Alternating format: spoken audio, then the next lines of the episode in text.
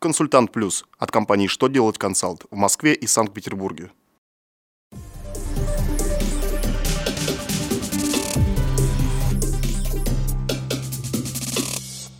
Добрый день! Для вас работает служба информации телеканала «Что делать ТВ» в студии Кристина Альшевская. В этом выпуске вы узнаете Можно ли вернуть деньги за ошибочно оплаченный патент? У каких преступлений не будет срока давности? Нужно ли начислять взносы на оплату, внесенные работодателем за детсад детей работников? Итак, о самом главном по порядку. Если предприниматель по ошибке получил патент, то ему не удастся вернуть деньги за него.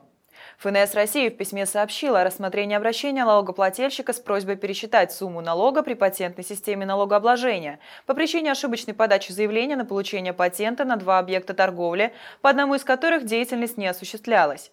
Вернуть патент обратно ФНС России не получится, так как среди оговоренных в налоговом кодексе случаев нет ситуации, когда патент приобретается по ошибке.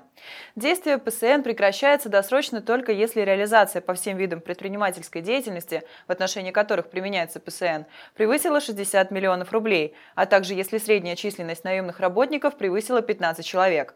Еще патент перестанет действовать, когда он не был вовремя оплачен.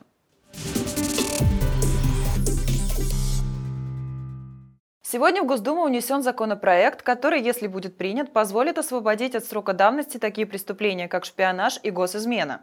По мнению инициаторов изменений депутатов Валерия Рашкина и Сергея Обухова, несмотря на то, что указанные деяния относятся к особо опасным преступлениям, они создают реальную угрозу государственной безопасности, сейчас лица, их совершившие, освобождаются от уголовной ответственности, если со дня совершения преступления истек срок в 15 лет.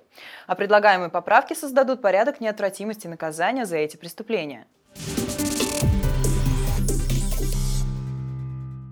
Верховный суд Российской Федерации поощрил работодателей, оплачивающих пребывание детей своих сотрудников в детском саду. Нередко в коллективном договоре между работодателем и сотрудником прописана обязанность организации оплачивать полностью или частично детский сад для детей сотрудников. Так вот, взносами такая плата не облагается. Такой вывод содержится в определении Верховного суда. Он пояснил, что выплаты социального характера, основанные на коллективном договоре, не являются стимулирующими, не зависят от квалификации работников, сложности, качества, количества условий выполнения самой работы, не являются оплатой труда работников. Следовательно, эти выплаты не могут быть объектом обложения страховыми взносами и не подлежат включению в базу для начисления страховых взносов. На этом у меня вся информация. Благодарю вас за внимание и до новых встреч!